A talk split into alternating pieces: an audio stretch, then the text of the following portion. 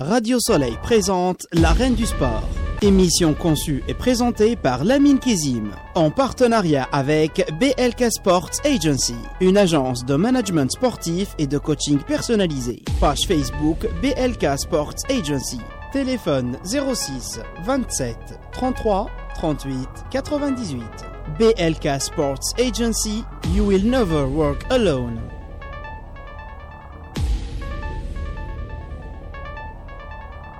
La reine du sport. C'est parti, bonsoir à tous euh, sur Radio Soleil 88.6, la reine du sport encore une fois, nouveau numéro, des invités, euh, des débats, des sujets importants du football aujourd'hui à 100% football, avec un petit euh, break de Maximus Sport, mais du football 100% aujourd'hui. Le thème c'est la Ligue des Champions. On va revenir sur cette fameuse Ligue des Champions avec la, victoire du Paris Saint-Germain et puis beaucoup d'autres, euh, tous les autres matchs et ceux qui arrivent aussi cette semaine. Avec des invités, des invités, euh, hein, des invités importants, des invités intéressants, nos amis, des gens qui sont sur le terrain, qui ont chacun un avis. Et euh, donc voilà, on les a réunis aujourd'hui pour débattre de la Ligue des Champions, en particulier. donc ce numéro est toujours bien sûr co-présenté avec moi, avec Atem en forme. Atem Ouais, toujours, toujours. Bonsoir, bonsoir à tous. Et puis Hamid à la manette. De l'autre côté, euh, je rappelle que juste euh, nos invités sont en train d'arriver. On a un invité qui est là, je vais le présenter. Il revient. Euh, il revient parce que c'est un habitué de la maison. Il est déjà passé par là. il n'est plus à présenter pour les gens qui suivent le football, qui suivent sur Facebook, Parlons Sport. Euh, son site et c'est ça. Hein parlons bien, parlons foot. Parlons bien, parlons foot, pardon. Pourquoi j'ai dit parlons sport? C'est une autre émission. ouais, ça, ça, sonne bien. ça sonne bien. Euh, Yacine Amenad, bonsoir. Bonsoir à tous. Merci encore une fois d'être parmi nous. Merci à vous. C'est un plaisir de t'avoir à chaque fois pour parler football, notre passion à tous. Et puis, en attendant les autres invités, je tiens à rappeler les, euh, bien sûr les activités de BLK, BLK Sport Agency. Euh, cette semaine, on a fait, on a visité euh, le lieu du séjour sportif à Thème, à Saug. Ouais, ouais, ouais. J'ai vu, j'ai vu de loin, moi, de mon côté. Toi, tu as été en direct. Magnifique. Magnifique, un, cadre, pas mal du tout. un cadre féerique, euh, super, euh, 500 mètres d'altitude, reposant. Euh, voilà. t'as bonne mine, hein. J'ai bonne mine et ouais, d'ailleurs, je me suis un peu désintoxiqué. Euh, c'est de l'air pur, euh, d'autres gens, d'autres personnes. Ouais, ça change. Ça change, ça change tout. On a bien mangé, bien dormi, ah, tranquille. Ah, c'est la base. On a fait un peu le tour, Saint-Etienne. Et après, pour faire un petit tour au Groupama Stadium Ouais, ouais, c'était la première fois que je, comment, comment est le Groupama Stadium? Alors, il est, euh, il est, différent. Il est différent des stades en France. Ouais. après, il y a des choses à améliorer, sincèrement. Bon, je suis pas là Mais il, est moderne quand même. Il est moderne, bah oui, forcément, à l'intérieur, c'est un vrai stade de foot. Ouais. Euh, bon, l'affiche n'était pas alléchante, il n'a il a pas fait, euh, il n'y avait pas beaucoup de monde. C'était quoi, Lyon-Guingamp, non Guingamp, ouais. Donc, euh, c'était pas évident. Nos amis Guingamp, que je salue d'ailleurs. Lyon, on salue. Lyon-Barça qui se profile, donc je crois que les gens se préparent pour Lyon-Barça plutôt. voilà, donc c'était sympa. Saint-Etienne, on a fait un tour aussi. en tout cas, le séjour sportif se prépare du 4 au 9 mars, bien sûr. Euh, et aussi le stage de perfectionnement. Alors la semaine prochaine, euh, n'hésitez pas, il reste encore des places pour vous inscrire. Euh, stage de perfectionnement football de U9 jusqu'à U15. Vous pouvez vous inscrire. Ça va se dérouler comme d'habitude. C'est le troisième du genre. de la saison, donc pendant les vacances, cette fois-ci pendant une semaine, un volume horaire de 10 heures, beaucoup de choses, tous les aspects vont être touchés, des encadreurs de, de, de, haut niveau, compétents et puis expérimentés, euh, pour le moment, on a, on a beaucoup de jeunes, on a une 35 à peu près, donc si on arrive à 40, c'est sympa. Euh, des parents qui nous font confiance encore une fois, merci beaucoup. Donc BLK Sport euh, a, toujours à l'affût. Et puis, bien sûr, ce qui se prépare aussi un gros gros tournoi 5. Je vais en parler encore la semaine prochaine. Et puis des détections et pas mal d'autres choses. Alors, sans plus tarder, je rappelle le numéro de téléphone à thème si tu veux le rappeler. C'est 01 48 43 deux fois. Voilà, pour ceux qui veulent intervenir pendant l'émission sur la, voilà sur euh, notre débat spécial, enfin notre soirée spéciale euh, Ligue des Champions, n'hésitez pas 01 48 43 deux fois. Et puis, et puis n'hésitez pas aussi à poser des questions, ceux qui veulent pas appeler ou qui veulent pas ou qui euh, n'hésitez pas à, envoyer des messages hein, sur l'arène du sport ou même sur le le forum de. Moi, je suis sur le live Radio sur, Soleil. Sur, Facebook. Après, donc ceux qui voudront intervenir. Tiens, voilà en direct. Alors, on accueille nos invités en direct. L'arrivée de Monsieur euh, Coach Sampaoli. Ça va Tu vas bien On a nos coachs là, c'est du live, hein, les aléas du direct. Il euh, y a Adlan aussi qui est là, notre qui nous rejoint aussi. Alors, Rentre, rentre, Adlen. Il y a une place pour toi. Ça va et toi? Excusez-nous pour, euh, pour la petite interruption, mais euh, Voilà, il y a l'arrivée des, direct, il y les- a nos l'arrivée invités des. Il y, a- direct. il y en a un qui va pas tarder non plus là dans quelques minutes. c'est euh, c'est C'est comme ça, Farid, c'est Radio va- Soleil. Euh, donc Adlan, Adlan qui euh, lui aussi est déjà passé euh, chez nous. Merci Adlan euh, d'être avec nous. C'est ça toujours un plaisir. de parler football. Ah, tout le plaisir est pour moi, je te remercie. Et, euh, et on a notre ami Sampaoli, hein, le coach euh, Ouais, dit Sampaoli. c'est C'est une, ça. une- une fausse imitation. Ouais, mais, mais Bienvenue à on, toi. On, on l'apprend, on valide, on valide. Merci, merci. D'avoir accepté notre invitation. non, c'est moi qui vous remercie. Surtout que tu sors d'un match là. Ouais, on sort d'un match. Et d'ailleurs, euh, ça a donné Gagné quoi 3-1, Bien joué contre qui euh, Créteil. Bien joué. Ah Ouais, oui, c'est un ouais. derby en plus. Ouais, appeler ça un enfin, derby quand ouais, même dans votre on a, on a des derbys tous les week-ends. Oui, c'est vrai. Sur la région parisienne. C'est vrai. Non, nos derbys à nous, c'est plus Montfermeil, Bobigny, Red Star. Ouais, c'est ça. Il y en a deux qui sont joués là, Red Star, euh, Red Star et Bobigny euh, dernièrement. Donc il reste les petits jeunes de Montfermeil qui sont, sont pas mal d'ailleurs. C'est pas mal. Montfermeil, Ouais, c'est pas mal. ils travaillent bien. De toute façon, sur tout le club, c'est pas mal ce qu'ils font. Ouais, c'est. Alors, euh, les autres sont déjà passés dans cette émission. Le principe est simple, ils se sont présentés.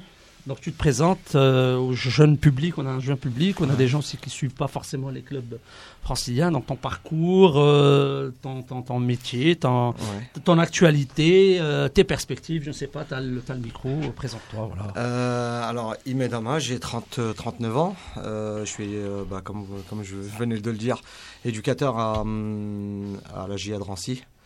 Et parallèlement, je suis responsable du recrutement pour le DFCO, donc Dijon euh, Football Club. Mhm. Euh, sinon, bah, je suis éducateur maintenant depuis euh, 11 ans, euh, essentiellement sur des jeunes. J'ai fait de la catégorie euh, U, 12 jusqu'à senior. Donc voilà, j'ai fait toutes les catégories et puis, euh, et puis voilà, je fais un peu le tour euh, de la région, de la région parisienne. Voilà, donc ton actualité, euh, c'est ton équipe euh, de Rancy, Ouais, ouais, tu es ouais, sur ouais. les... Bah là on est, on est euh, sur un championnat U19 euh, anciennement DH. R1, c'est ça, ouais. R1, maintenant ouais. c'est R1.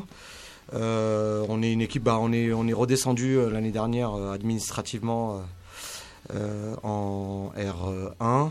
euh, toujours, euh, toujours euh, avec un tour de passe-passe de la Fédé. Et on a réussi à. Ça existe en France, ça? Ouais, ouais, ouais, ça existe, ça existe. bah, quand c'est plus, quand en fait, quand on, on redescend, on redescend, au- on redescend pas sportivement, on redescend au nombre de cartons. Ouais. Sachant que quand vous êtes un club amateur et que vous jouez face à des pros, vous êtes plus facilement euh, cartonnable que, que des pros. Donc, C'est euh, c'est un règlement qui a été fait sur mesure pour, euh, pour protéger les clubs professionnels.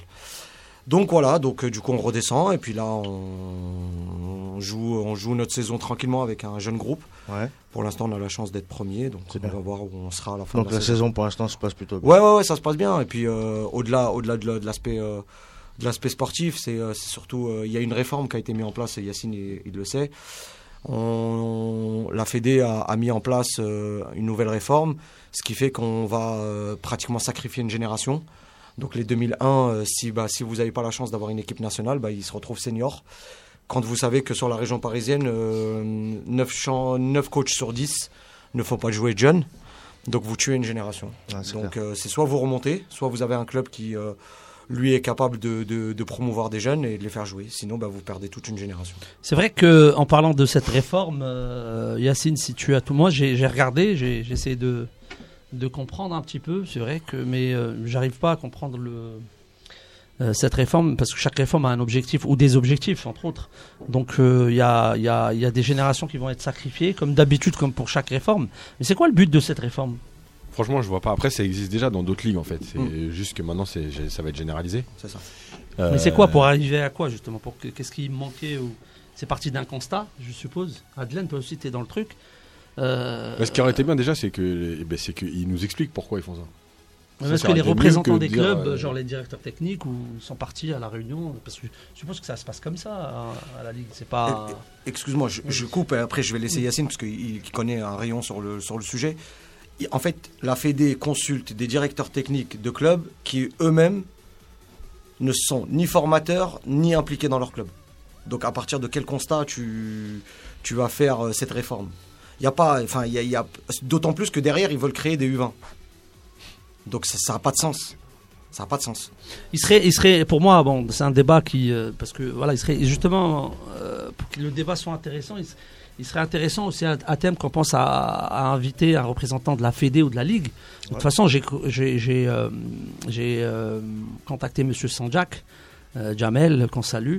Euh, bon, il était un petit peu souffrant, un peu malade, donc j'attends. il va, il va être là. Ça serait bien de lui poser ce genre de questions parce que justement, comment ça se passe sur le, le fond et sur la forme. parce Mais c'est même voilà. pas à son niveau, je pense.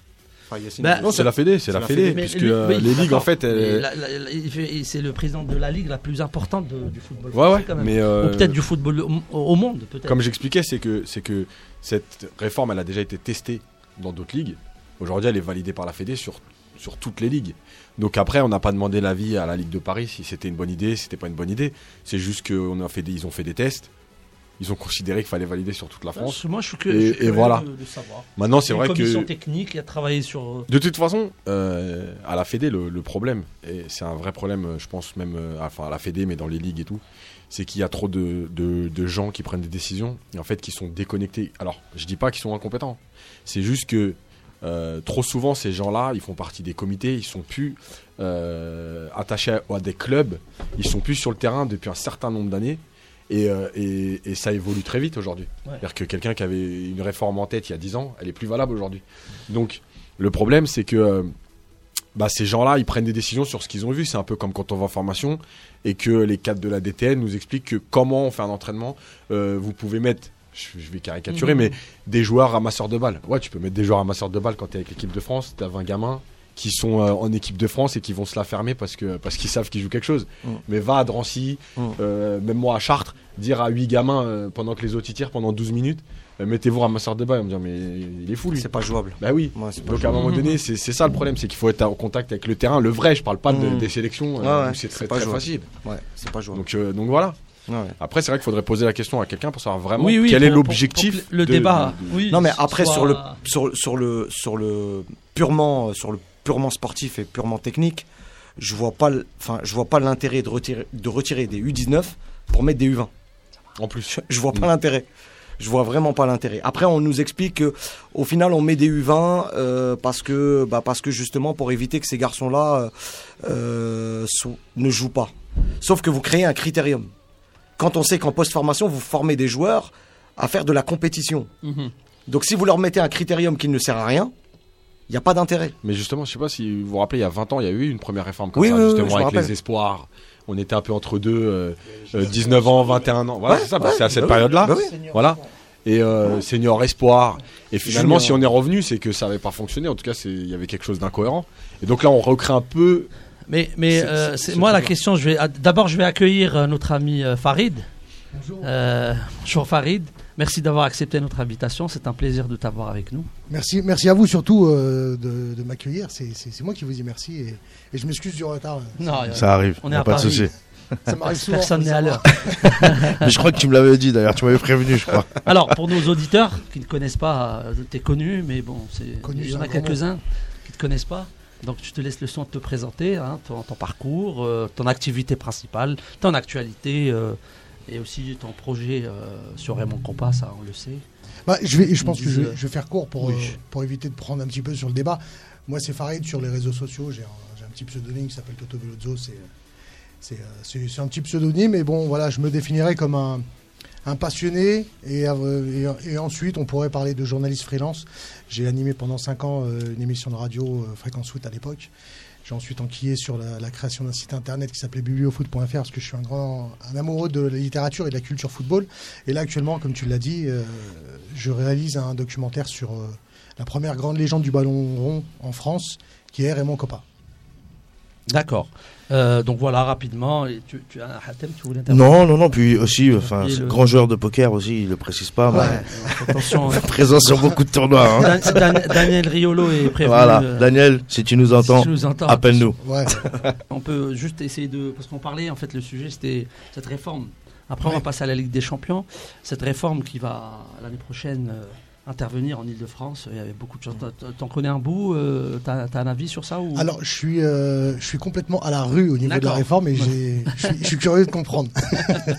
Euh, non, mais moi, je pense que ce qui était euh, moi, ce qui était la force pour moi, ce qui est bizarre, hein, je vais poser la question comme ça après, je voulais répondre autour de la Mhm. table. La question, c'est que euh, l'année où la France est championne du monde, c'est-à-dire la saison où la France est championne du monde, on propose des, et on loue le- la formation, c'est-à-dire le travail qui est fait à la base. On propose un changement de la ligue la plus importante, où la plupart de ces joueurs champions du monde ont fait leur formation de base. Donc je comprends pas, est-ce que c'est en- incohérent ou c'est juste justement une vision au contact des autres nations, ou peut-être la France recule un petit peu pour mieux avancer dans le sens où euh, avant la, la- la- la force, nous qui avons entraîné la plupart, on entraîne en ligue en, en, en Ile-de-France, c'est quand on se déplace dans les autres ligues, on, on voit la différence de niveau. Et je suppose que par exemple le jeu réduit, nous si on joue à 8 euh, en, région parisienne, c'est parce qu'on a des gabarits, on a des gens, on a des joueurs, des- des- beaucoup de, de joueurs forts athlétiquement très jeunes. Donc ailleurs, par exemple en U13, ils jouent à 9. Et nous, on, on jouait ici à, à 8. Je trouvais ça logique, cohérent. Euh, parce que déjà, même à 8, c'est de l'espace était très très. Donc je ne comprends pas, est-ce qu'il y a un travail qui a été fait sur ça ou pas C'est une question comme ça. Ben, en fait, là, pour, euh, pour, pour faire partie de la commission technique euh, dans, un, dans mon département, ils veulent faire passer les U13 au foot à 11. Mais c'est ça. Euh, j'ai posé la ou- question j'ai posé la question au responsable avec une discussion et euh, d'ailleurs Adelaine il est avec moi dans cette commission il peut en témoigner il n'y a aucune y a aucune réponse claire par rapport à ça c'est-à-dire on, on est incapable aujourd'hui au niveau des instances pour te dire pourquoi on va les faire jouer à 11 Mais, mais on est revenu en arrière par rapport à ça. Enfin, Non, je sais pas, moi, moi, moi, je me rappelle de mon époque. Moins de 11, j'étais à, à 11. hein. oui En Pupi, ouais, Pupi, moins de Ouais, 11, on était ouais, 11 déjà. ouais. Sur le terrain. On, on te dit, on te dit, enfin, on va te dire que aujourd'hui, euh, c'est mieux pour les gamins euh, de jouer à 11. Or, euh, si on prend euh, par, euh, t'as très peu de garçons aujourd'hui en U13 qui sont capables de jouer en U14. Donc voilà, donc de, joueur à joueur, ça, varie. Donc euh, on peut pas en faire une globalité, une généralité pour mettre des garçons aussi rapidement euh, en, en, en foot à 11. La Reine du Sport. Émission conçue et présentée par Lamine Kizim. En partenariat avec BLK Sports Agency. Une agence de management sportif et de coaching personnalisé. Page Facebook BLK Sports Agency. Téléphone 06 27 33 38 98. BLK Sports Agency. You will never work alone. La Reine du Sport. Allez, c'est c'est parti, deuxième mi-temps de l'arène du sport avec nos invités euh, Toto Bellozzo, hein, c'est ça, hein, connu ça. euh, sur les réseaux sociaux, Adlan, notre ami euh, Hama et notre ami euh, Yacine, et bien sûr euh, Atem. Donc sans plus tarder, Hamid de l'autre côté, l'édito de la semaine. Tout ne s'explique pas. Le silence est souvent la plus claire des explications. Ce qui est inexplicable peut-il être expliqué? C'est la philosophie mais c'est une question qui mérite d'être posée. Mais à force de ne plus bénéficier du privilège d'avoir des explications sur des questions plus importantes, on s'entête, jusqu'à en perdre la tête. À aller essayer d'illuminer le mystère de la mascarade programmée, le secret d'un échec consommé entre le devoir des médias et le pouvoir des réseaux sociaux. La frontière de l'irrationnel est souvent franchie. Les sensations fortes sont celles qui viennent avant l'excitation. On tente tant bien que mal d'élucider un mystère plutôt que de vouloir vraiment des explications, car parfois les mystères sont plus excitants que les explications elles-mêmes. Si l'opinion sportive est à la recherche des raisons de cette surprenante performance du Paris Saint-Germain, c'est qu'elle croyait un peu, elle émettait de l'espoir dans cette équipe, même si avant la confrontation elle en avait conscience, après elle en prend conscience apparemment.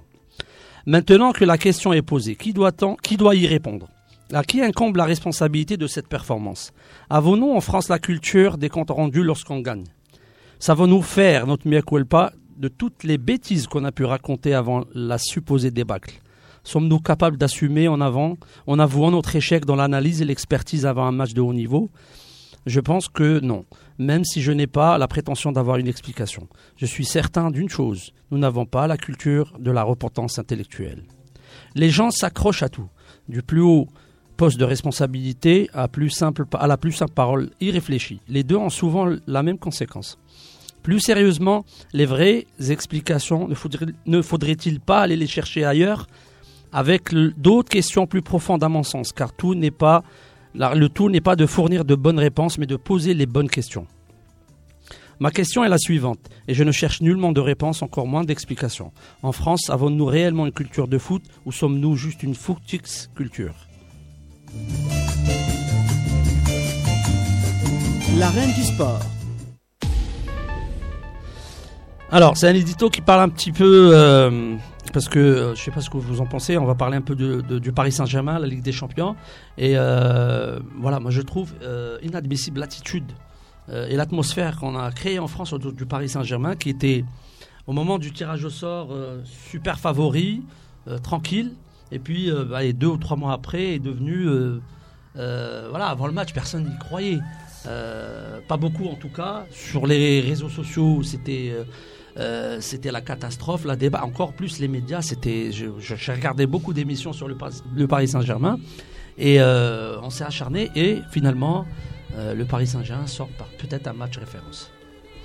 Moi, je vais donner mon sentiment. Je pense que quand on a parlé de, peur, d'appréhension du match, parce que c'est les mots qui ont, été- utilisés par Mbappé à la suite, la suite du match. Pourquoi est-ce qu'il y a une espèce de forme d'appréhension? C'est que finalement, on ne sait pas trop à quoi s'attendre. Euh, on se pose la question à chaque fois quel type de Paris Saint-Germain, quel visage le Paris Saint-Germain va présenter. Pourquoi? Parce qu'il n'y a pas une base sur laquelle on s'appuie. Je vais prendre l'exemple du Real Madrid, qui pour moi, voilà, si tu me demandes les favoris, tu ne peux Mhm. pas demander, mais je te le dis.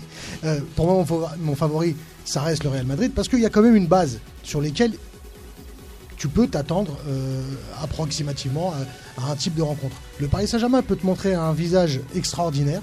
On l'a vu par exemple, je vais prendre le- la référence entre le match aller du, Mhm. du FC Barcelone et le match retour, où il y a deux visages complètement différents.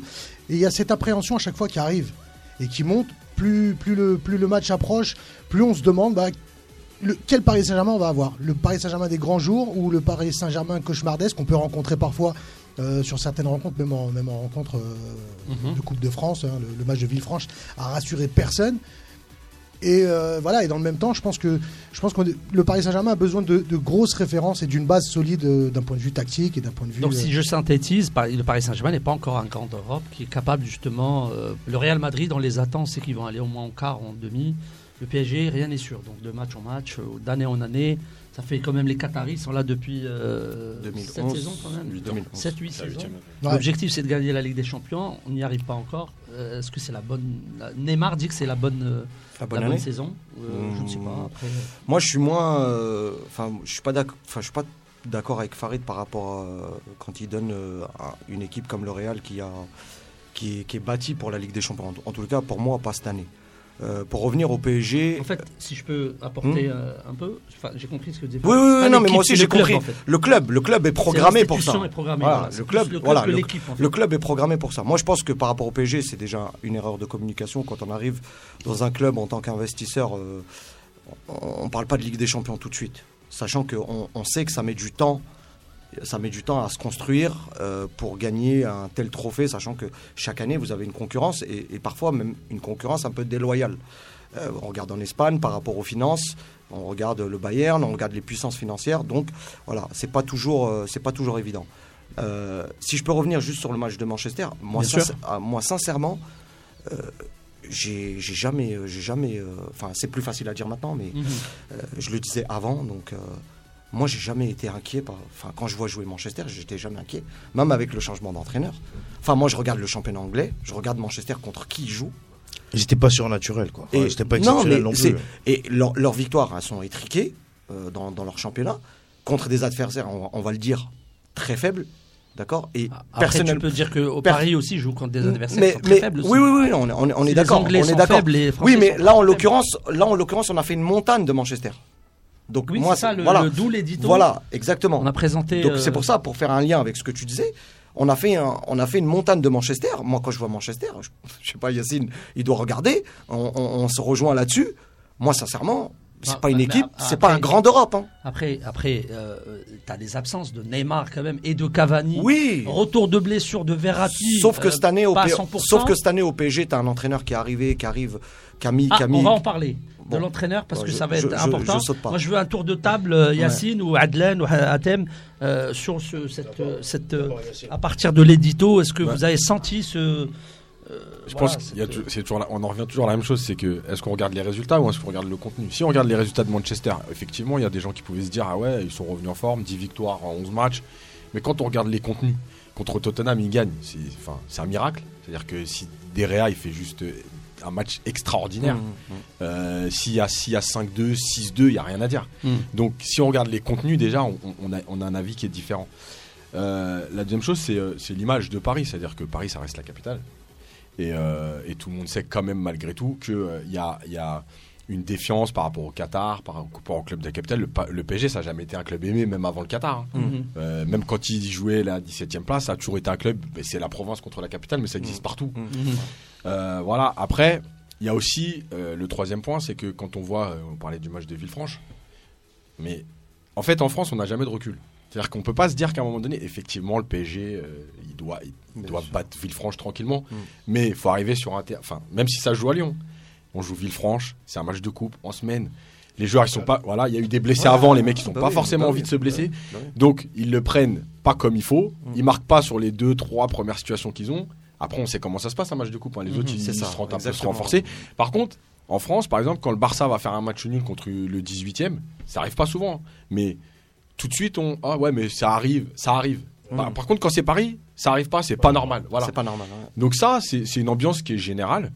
Euh, parce que, et je vais répondre à la question sur la, le, de la France est-elle un pays de football? Non. Voilà, c'est aussi simple que ça. C'est pas un pays de football. ouais. On n'a pas de ce- cette culture foot.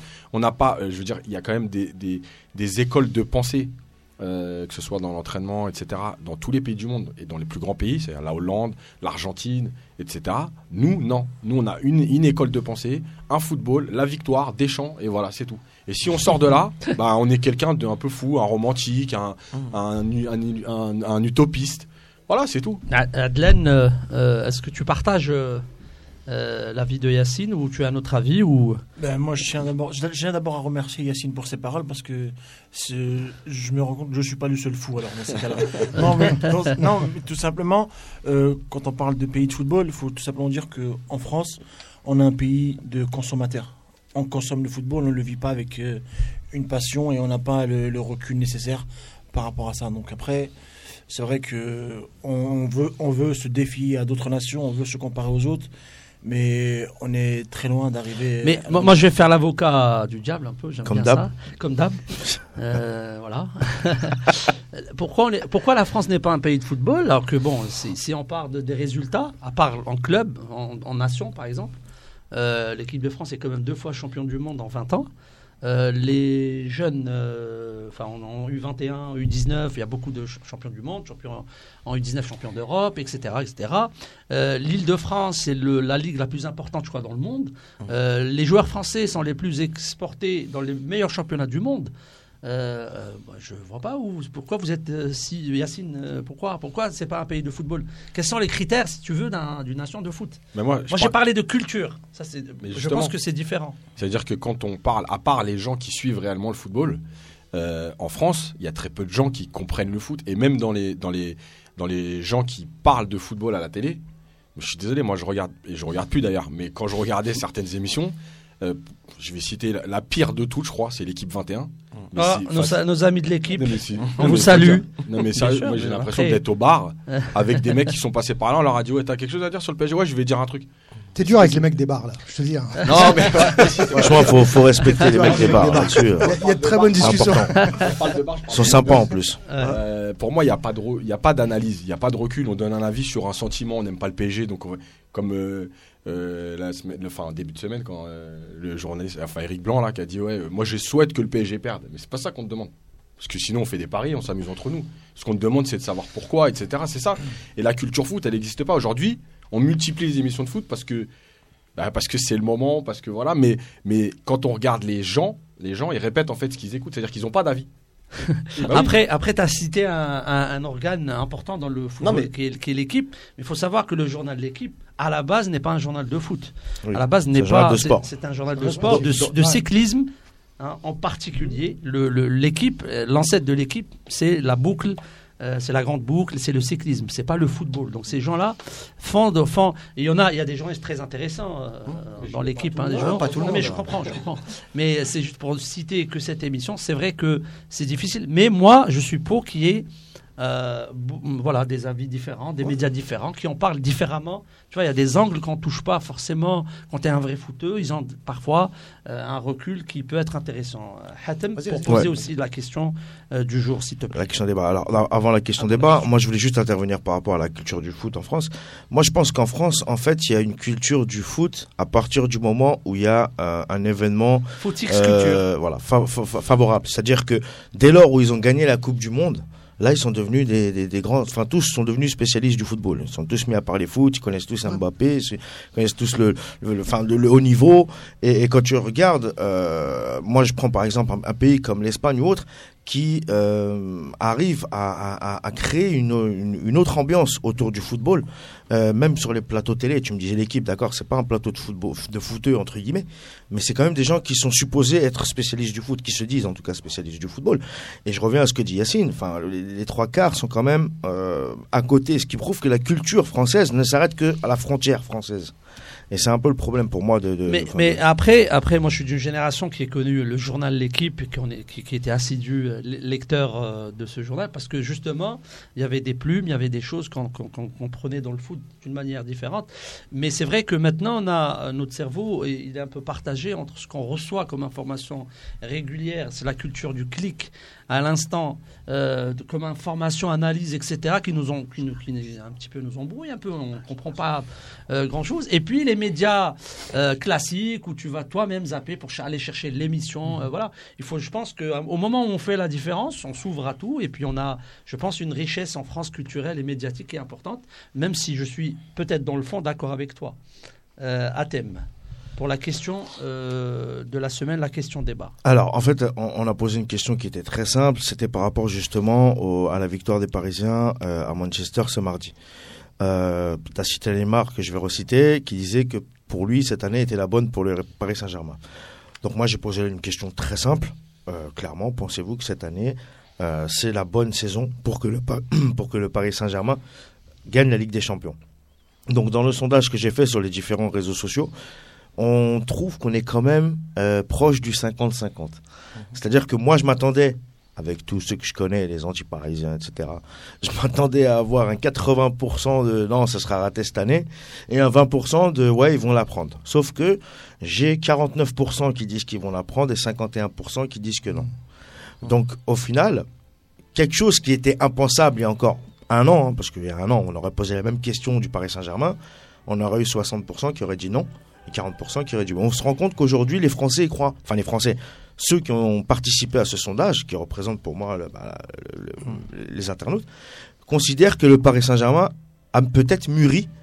Et ce qui fait qu'aujourd'hui, la balance, elle se resserre. C'est-à-dire qu'on arrive presque à un 50-50 à ce niveau-là. Après, vous, en tant que... Amoureux foot. Spécialiste, En tant qu'amoureux du technicien, foot, technicien du football, chacun. ou même, on va dire, euh, enfin, analyste, entre guillemets. Qu'est-ce que vous pensez de, cette, enfin, de, de, de, de ce sondage? Pour vous, je vais commencer par là, on va faire le tour comme tour. ça, parce que je garde le meilleur pour la fin, le, le parisien pour la fin. Mais je vais commencer par euh, celui qui ne l'est pas. Le plus mauvais, tu commences par le plus mauvais, tu Voilà. pas le meilleur. Voilà, non, mais pas surtout celui qui ne l'est pas. Mais vas-y, Farid, dis-moi Bah, tout, toi, qu'est-ce que t'en penses? Moi, je pense que déjà. euh, au vu, au vu, bien évidemment, on reste sur l'optique du match qu'on vient de voir face à Manchester. Enfin, comment l'équipe a réagi mentalement avec tous les complexes qu'il y a eu, l'absence de Neymar, de Cavani, de Meunier, ce qui a quand même réduit pas mal de choix tactiques. ouais. Toi, qu'est-ce que t'en penses pour un déplacement à Old Trafford? Comment, comment était l'équipe? Moi, j'en pense forcément que euh, devoir deviner l'issue d'une compétition au stade des huitièmes de finale, ça relève plus de l'art divinatoire que de l'analyse footballistique. C'est sûr. Maintenant, moi, je pense qu'il faut regarder les indicateurs. Les indicateurs, pour l'instant, au Paris Saint-Germain, pour moi, ils sont, ils sont, ils sont positifs parce que on a une ossature qui est, euh, de l'équipe euh, type qui est bougée avec l'absence de Cavani et Neymar contre, le- contre, contre Manchester. Et on voit que finalement, la machine tourne quand même. On a une nouvelle dynamique avec un entraîneur qui vient d'arriver et, qui est en train de prouver que finalement, la mayonnaise est en train de prendre, en tout cas, son message. euh, il, est en train de, il est- il est en train de, de- de- de bien passer. On a une équipe qui a l'air de plutôt bien vivre. Hein, un groupe, euh, un groupe qui, est- qui a l'air plutôt sain. Oui, les indicateurs sont ouverts. Maintenant, est-ce que ça va aller jusqu'au bout Euh, Est-ce que, euh, voilà, si la Française des Jeux s'est lancée dans la danse pour euh, les paris sportifs, c'est forcément que c'est très, très, très aléatoire et encore plus quand, euh, quand, on est, quand on est face à des équipes comme euh, enfin les cadors de- Mhm. européens, dont fait partie euh, le Paris Saint-Germain aujourd'hui en termes d'effectifs. Est-ce que le, le- le Ah Paris oui. Saint-Germain a l'effectif pour aller jusqu'au bout? Je pense que oui. Bien sûr. Euh, est-ce que est-ce qu'il y a la dynamique? Ça maintenant, on- C'est à voir. C'est à voir. Moi, je resterai sur un- sur une statistique euh, qui est ressortie de, de ton sondage sur du 50-50 parce que forcément, on est on On est sait pas. on ne sait pas. Maintenant, est-ce que, est que la dynamique sur laquelle ils sont peuvent les emmener sur, euh, sur un parcours euh, qui peut les emmener jusqu'au bout? Ouais, pourquoi pas D'accord. Adlan. Alors, Écoute, pour revenir au, propos de Neymar, donc je pense que Neymar il fait, de la com, donc euh, c'est normal pour lui de dire que c'est l'un de jamais, donc euh, et il parle dans l'intérêt de son club. Après, moi j'ai une, affection particulière pour ce club sans être euh, ses porteurs parce que j'y ai passé plus de 6 ans.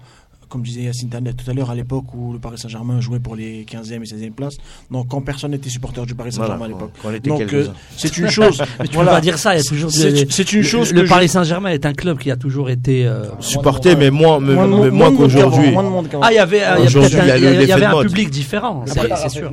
Voilà, il y a, l'effet de mode aujourd'hui. Être supporter du PSG en France, c'est être supporter de l'élite, quoi. Exactement. Après, c'est une chose que je leur souhaite de tout cœur de- d'aller au bout, mais j'y crois pas encore. Pas, pas cette saison en tout cas, parce que j'ai d'autres favoris, Mhm. mais pas encore cette saison. Mais Pourquoi? Qu'est-ce qui manquerait au Paris Saint-Germain? Effectif, l'entraîneur, l'expérience euh, Mais Quels je sont les paramètres qui. mais je pense qu'en en, en termes d'effectifs, euh, à, mon, à mon goût, il y a trop de joueurs qui arrivent chaque année, à chaque fois pour, euh, pour rentrer dans, le- dans le groupe. Et ce genre de, ce genre de compétition-là, il faut avoir, un, il faut avoir un, un groupe qui a assez vécu ensemble durant des années, qui, qui connaissent euh, un peu cette expérience de la compétition. Mais pour cette année, j'y crois pas vraiment, mais je, je leur souhaite. Je, juste, je vais intervenir avant de, de- de donner la parole. Il y a Hichem Bombard qui devait être avec nous, qui, qui est en train d'intervenir Hichem. sur le live, et qui dit le Paris Saint-Germain a aujourd'hui un chef d'orchestre qui est Monsieur Tuchel, qui est l'homme qu'il faut à Paris, autant sur le plan tactique que management. Rigueur allemande avec une, proche, une approche latine, un entraîneur qui est proche de ses joueurs, là où il tire le meilleur de ses joueurs.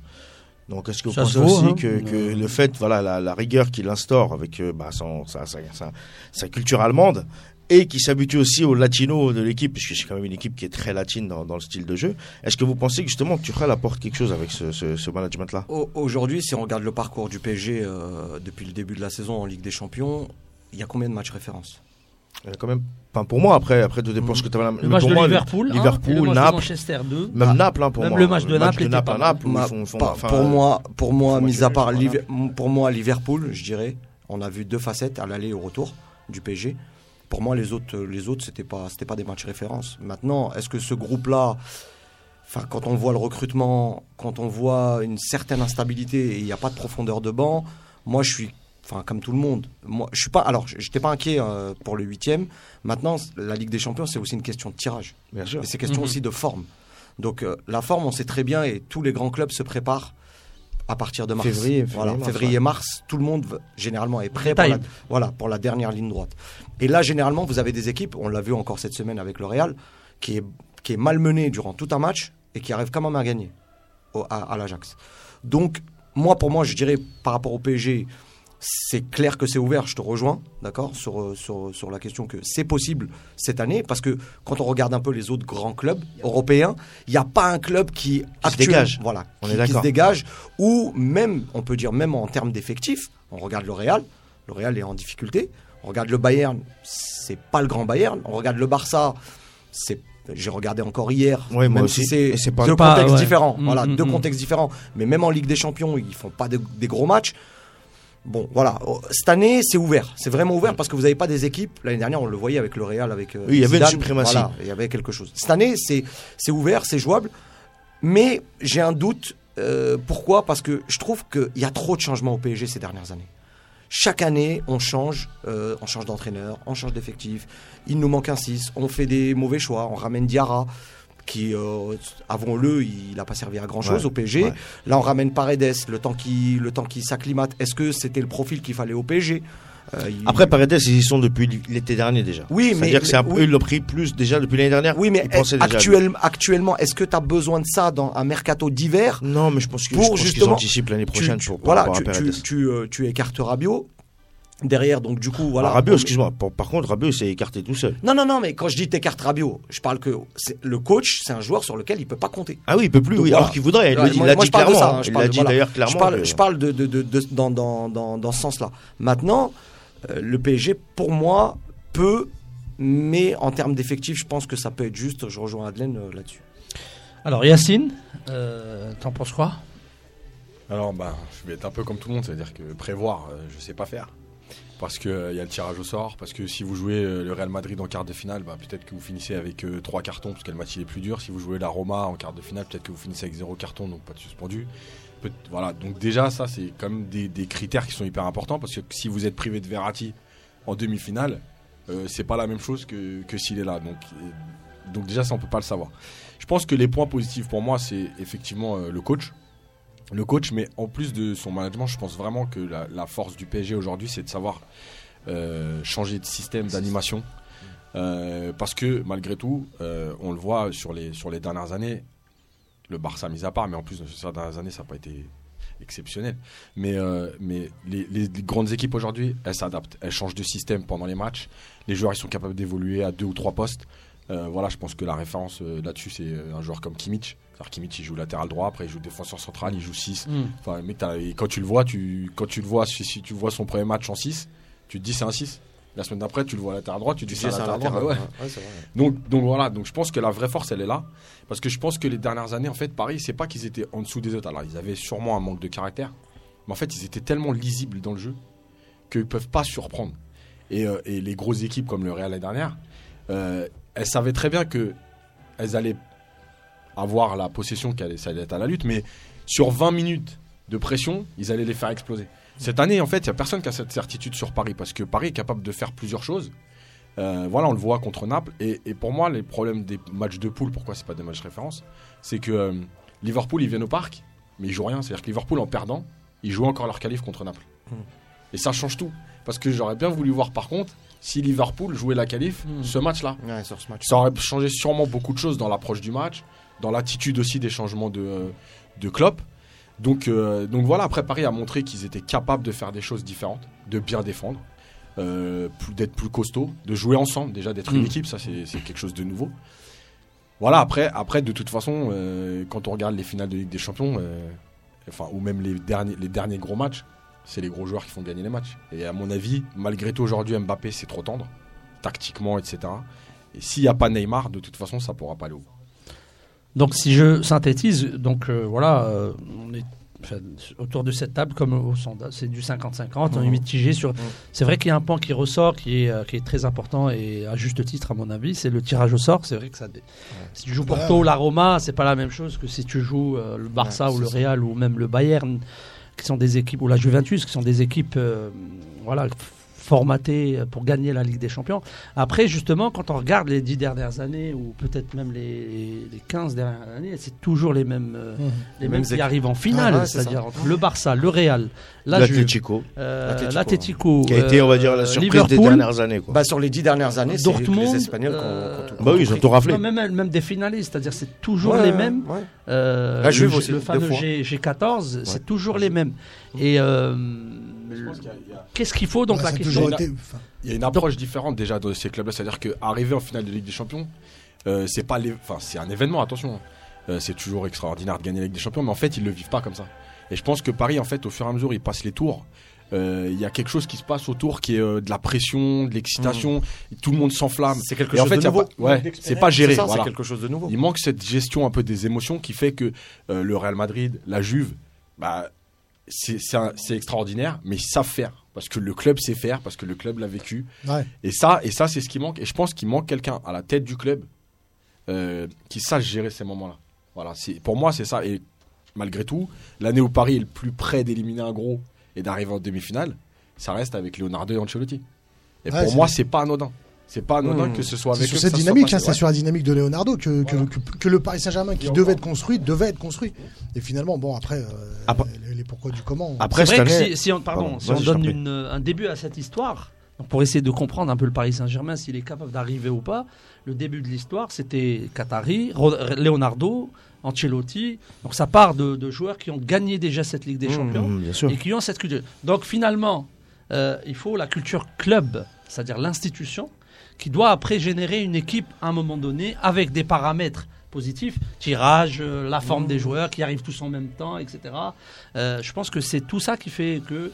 Et après, quand tu t'inscris une fois en finale, je pense que ça va revenir. Ouais. Bah, et Comme l'Atletico qui devient un club. Euh, Il y a quand même une dynamique. Il y a quand même une dynamique sur, sur le, sur, sur, sur la Ligue des Champions. Maintenant, est-ce que ça dépend que d'un ou de deux paramètres? Je pense qu'il y a énormément de paramètres. Si Bien on sûr. prend par exemple l'ex- le- l'exemple de l'Atlético Madrid, je reste persuadé que, allez, à plus de 50%, Diego Simeone y est pour quelque chose. Ah oui. Parce que si tu prends peut-être le même effectif avec un autre entraîneur, ils n'arrivent pas à faire deux fois la grande performance qu'ils ont faite d'aller Oui. jusqu'en finale. Maintenant, le miroir déformant de ces dernières années, qui, qui est le fruit de, de ce qu'on a, de- du grand changement de, de, de l'arrêt Bosman en 95 qui arrivait doucement, bah c'est quoi? C'est le fait d'avoir maintenant tous les bons joueurs dans les mêmes équipes. Mhm. Ça veut dire que voilà, le- on va dire les 5-6 euh, grosses cylindrées européennes, maintenant où tu peux rajouter le Paris Saint-Germain, euh, Manchester City et, et tous ces nou- les nouveaux riches du football, où maintenant, bah voilà, ils arrivent à, à drainer quand même des, des top joueurs. C'est normal qu'on retrouve ces équipes-là Mhm. dans le, dans le haut du classement quand on fait des compétitions européennes. Je pense que c'est quelque chose de normal. Maintenant, ce miroir déformant, il fait que est-ce que cette hiérarchie ne peut jamais être bousculée? C'est ça. Comment on ouvre cette porte et comment changer un petit peu. Et quand on est quand on est Même pour l'intérêt de cette avec le compétition, budget du Paris Bah, Saint-Germain, du il vient, d'intégrer l'UEFA, déjà c'est pas mal, ça. c'est bien introduit. en gros, Ouais, si ouais. tu regardes bien, et moi je vais, je vais être très, très honnête là-dessus, euh, les clubs qui sont aujourd'hui tout le temps en haut, donc je vais les reprendre, Hum. Bayern, Real, euh, Barça, Hum. euh, Juve, ce Hum. sont les patrons de Manchester, l'UEFA, Liverpool. les gros mais ça, ça l'a de toujours été depuis l'histoire de. Voilà, enfin, c'est pour ça que je dis que là, Nasser qui vient d'intégrer ce bureau là récemment, là, il y a une semaine je crois, qui vient d'intégrer ce bureau là, c'est pas anodin aussi. Je pense que Mm. voilà, lui aussi aujourd'hui, il va si avoir un certain que, poids euh, sur même- le UEFA. Même si je pense que les décisions ne seront pas prises quand Nasser sera là. Ah ça c'est Euh, une euh, certitude. même s'il intègre, je pense qu'il y a le conseil des, des, des, des, des vieux. et je pense que ça. ils ont une la- salle la- secrète. L'assiette, elle, est- encore, là. l'assiette, elle est pour 4, elle sera jamais pour 5. Non non, c'est clair. Donc, et après, on le, on le voit, il y a eu des éléments déterminants tels que l'arbitrage. C'est pour ça que je te Voilà, dis à ça partir parce des que quarts de finale où des fois ça a fait pencher des matchs. et pas qu'une fois. hein. Voilà. Enfin, oui, non, mais je veux dire, voilà. Après, on sait, on sait tous. Enfin, le PSG en Ligue 1, il n'est pas arbitré comme Reims ou Rennes. hein. Non non, c'est c'est Voilà. Donc à l'échelle européenne, ben, c'est pareil. C'est la même chose. Donc Ouais, ce ça, qui, ce qui est, le ce qui est PSG considéré comme gros euh, à l'échelle européenne, bah, ils sont un peu plus protégés entre guillemets Voilà, par, les, par l'arbitre. il y a quelque chose qui va pour le, enfin qui va dans le sens du Paris Saint-Germain, parce que pour moi il y a, alors qui est pas à l'échelle que du Paris Saint-Germain, mais du, du football français et même voire du sport français en général, c'est euh, la culture de l'exploit et c'est euh, en France. On est, on est touché par ce syndrome qui fait que on est toujours meilleur quand on est outsider que quand on est favori. Et ça, tu peux le vérifier dans l'histoire Mhm. du football français, dans l'histoire. de- À chaque fois Chaque que fois la France était favorite, ça, ça fait un, ou un club français, ça fait un flop. bah, regarde, euh, je vais Ouais, donner ouais. l'exemple de la Coupe du Monde 2002. 2002. mhm. Et, euh, et, et quand Et 2006. qui- 2006 où où personne Personne de les voit, ils arrivent où en à chaque fois et, et- et c'est finalement à chaque fois ce syndrome qui fait que au pied du mur les Français sont toujours les meilleurs et à chaque fois que tu veux leur, leur montrer que bah, finalement ils sont pas au niveau c'est là Mhm. qu'ils le deviennent et c'est là que le Paris Saint-Germain a euh, on va dire cet avantage de de- d'être un petit peu le club rejeté et je pense que euh, moi j'ai toujours remarqué qu'ils sont tous à contre-courant ils sont toujours meilleurs et ce contre-courant européen existe Et c'est vrai que quand, quand tu quand on réfléchit bien à ce que tu dis, c'est vrai que c'est. c'est- c'est- Mais, mais après, Est-ce que après, c'est parce qu'il y a moins de Après, pression? moi, je vais aller un peu euh, plus loin. Je vais défoncer des portes ouvertes euh, en disant que, par exemple, euh, pourquoi les autres aussi sont des institutions, le Barça, vous avez toujours des Catalans ou un ou deux ou trois qui ont inspiré toute, une- enfin, qui, étaient à la tête d'une toute une génération qui a dominé le football. euh, ben, je parle de Puyol et Xavi, Iniesta et, et compagnie. Le Real Madrid, ils ont aussi des joueurs issus du, club qui, qui le Paris Saint-Germain euh, n'a pas de ce genre de joueurs. Non. Euh, Est-ce que c'est pas un frein ou est-ce On que peut. c'est pas Ils ont- peu Paris Saint-Germain, ils ont beaucoup de joueurs qui sont quand même issus de la formation tous les ans. Si, je veux dire, là, il y a ouais. quand même, tu es là, t'as les- dans des- de l'i- ouais, ouais, dans l'équipe. Rabiot, Euh, Kipembe. D'accord, mais euh, ils incarnent pas grand-chose.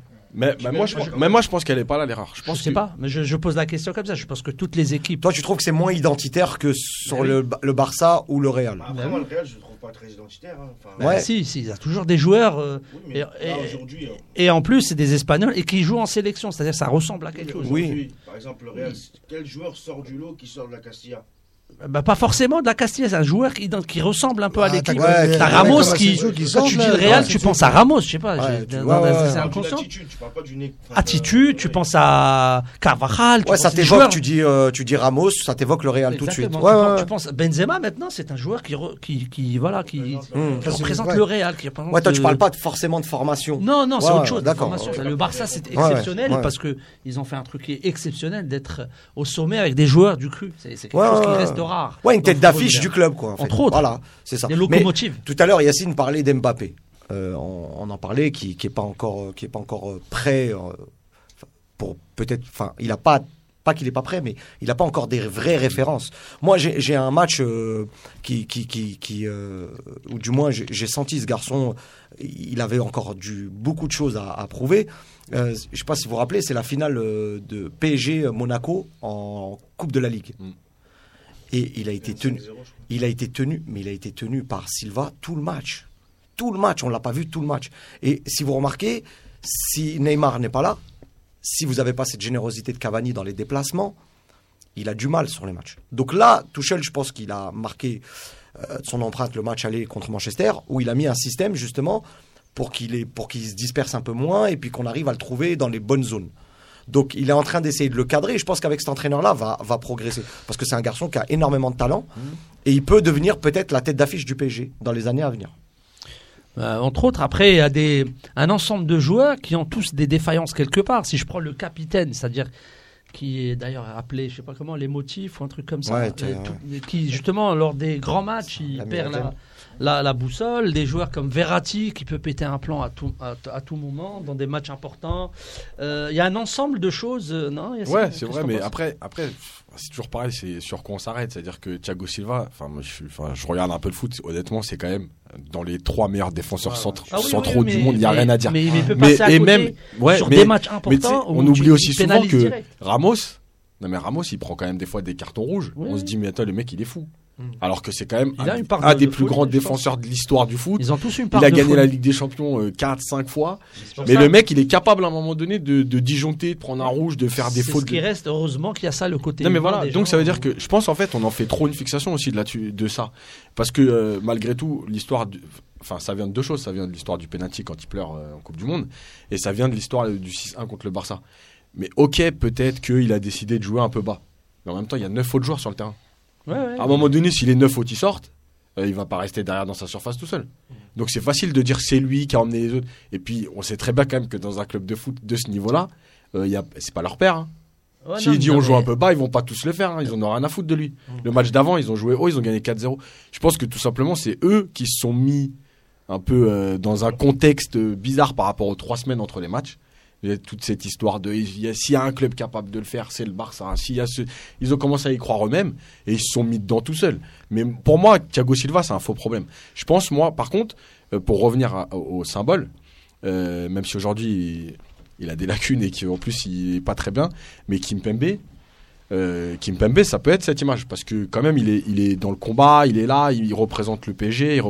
Après, aujourd'hui, effectivement, en revenant de la Coupe du Monde, il est un peu, euh, Un peu moins fait un peu des choses Ouais, bizarres des mais- fois, mais euh, Voilà, à l'instant voilà, présent, en tout cas, on n'a pas les trois ou quatre joueurs qui. l'identification, je pense que c'est le club qui doit la donner. C'est-à-dire qu'en fait, les joueurs ils s'identifient quand le club il est fort. Mais justement, alors c'est le serpent C'est pas qui toi se mord quand la tu queue. signes. Parce que euh, les Qataris arrivent avec de l'argent, mais les- le PSG perd son identité. C'est comme Manchester United avec les Américains. Oui, mais ils étaient obligés. Donc, non, mais mais je sais, bah, le contexte est, est- est comme ça, mais c'est ça le problème en France. En fait, là, le paradoxe est là. On vient avec, on voulait de l'argent l'identité entre les deux. Justement, beaucoup de supporters ont quitté. Euh, il faut, faut le savoir, ça. Le PSG a perdu quand même quelques supporters, les anciens en tout cas. Euh, Ils en parce ont gagné que- beaucoup aussi. Oui, oui, mais après, je ne suis pas en train de dire que c'est bien Ouais, ou pas. ouais, ouais. En, fait, euh, en tout cas, il y a une histoire qui s'est passée. Mmh. Donc il faut savoir ce qu'on veut. Moi, j'aimerais bien répondre à- Yacine justement sûr. concernant euh, Thiago Silva. Euh, moi, je suis, moi, je suis pas d'accord justement parce que je pense que l'assise défensive d'une équipe, en tout cas sa charnière centrale et encore plus quand quand ta charnière centrale t'a donné le brassard à ton capitaine, tu te dois d'avoir quelqu'un qui, alors bien sûr qu'au niveau des compétences, je suis entièrement d'accord avec toi, Thiago Silva, Mm. en termes de compétences pures, fait partie des, euh, des 3-4 meilleurs euh, au niveau du monde. Maintenant, c'est il y a aussi le tempérament qui va derrière. Il y a aussi ce que tu dégages, il y a aussi ce que voilà, le côté un peu fou de Ramos. C'est à la Ah fois bah oui. sa qualité comme son comme son défaut. C'est à double tranchant. Il, il faut qu'à un moment donné, sur la- l'assise défensive, on ait quelqu'un qui dégage énormément de confiance. Et tu vois, moi, euh, vous avez fait un débat, un, un- un sondage sur, euh, sur, euh, sur la question d'aujourd'hui. Moi, dans mes réseaux sociaux, il y a quelqu'un qui avait mis, euh, justement, et ça rejoint la question de tout à l'heure, c'est sur la confiance. Quel match va faire le Paris Saint-Germain? Et ben là, c'était, euh, est-ce que contre le Manchester, est-ce qu'on va avoir Thiago Silva ou Thiago Silvi? Tu vois, c'était un peu, c'était, la question qui a été posée. C'était une question très décalée, Oui, bien évidemment. Mais finalement, voilà, son tempérament fait que, à un moment donné, on peut se poser la question quel type de match il va nous faire? Est-ce que c'est El Monstro qu'on va avoir ou est-ce que c'est celui que finalement qui déçoit pas mal de monde parfois Ouais, euh, même en sélection d'ailleurs, il a quitté Mais un peu la a- sélection à une période où la- avant la Coupe du enfin pendant la Coupe Oui. du monde où l'histoire des pleurs à chaque fois Ouais. et ça agaçait plus et Ça compte, et ça. aussi euh, la catastrophe du 7-1 fa- face à l'Allemagne qui a déclenché après des critiques et tout. C'est vrai qu'il est passé par Il un me semble qu'il était pas là. euh, Il ça- était pas là. Il était pas là, parce que- Ah ouais. Bah, Bah oui. Pourquoi elle n'était pas là? Parce que Il justement, il n'a pas euh, supporté. Non, mais parce que non. mais- Si, il est suspendu la demi-finale. Non, mais La c'est un demi-finale, choix aussi. suspendu. C'est un choix. Il pouvait plus jouer, ce mec. Il était complètement out. Ah, tu parles sur la. si, sur le plan Mais- émotionnel, mais- il pleurait à chaque. Mais, mais, mais Ouais, mais justement, non mais de finale, il prend la un jaune et c'est ce la qui mine- suspend pour la demi-finale. Non, mais je, non, Non, je non, te non. dis que Ouais. ce qui en ressort de cette Ouais. histoire. Il est parfois pas rassurant quoi. euh, non, mais Bah moi, moi, tout- moi, tout, moi, tout, sincèrement, tous les matchs que je l'ai vu jouer, il, il passe rarement à côté. Et franchement, il passe rarement à côté. non, mais non, non, je parle dans, dans son rôle. Parce que tout à l'heure, tu disais à Yacine, euh, défensivement, il faut savoir qu'une chose, dans le football moderne, le côté défensif, c'est quelque chose de collectif dans le football actuel. Ouais. C'est que vous avez tout un, ens- un, un- un- un ensemble euh, qui, qui doit garder euh, un certain équilibre. Euh, Aujourd'hui, si vous avez les trois de devant qui défendent pas, votre équipe prend l'eau. Donc forcément, à un moment ou à un autre, bah, t'es, t'es déséquilibré. Donc voilà, tu peux pas toujours compter sur tes trucs. Là, moi, à chaque fois que je le vois évoluer avec le PG, sincèrement, il fait non seulement des bons matchs, je le trouve rassurant, et en plus, et en plus, sincèrement, c'est un, c'est un, c'est un joueur qui est élégant en plus. Donc il a, il a, il a ça. Bah, après une charnière euh, Silva, euh, Silva Ramos, bah, ça serait hyper complémentaire et très solide.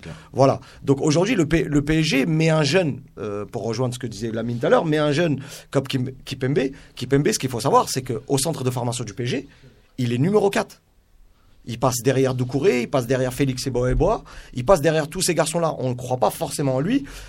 Il joue même latéral gauche à un moment. Euh, Voilà, donné, et le PSG, le, P- voilà, le PSG, euh, le PSG, malgré qu'ils soient arrivés avec des finances, ils mettent quand même pas mal de moyens aussi sur le centre. Ils essayent de, de sortir des joueurs et on voit euh, ces dernières années avec des garçons qui sortent, des garçons qui n'ont pas percé au PSG. On prend juste le dernier transfert à Monaco, c'est Balo Touré, qui était au PSG il y a deux, deux ans, trois ans, voilà, qui, qui était au PSG. On a un garçon qui est à, à Dortmund qui joue, euh, qui joue défenseur central, Ouais. qui est titulaire.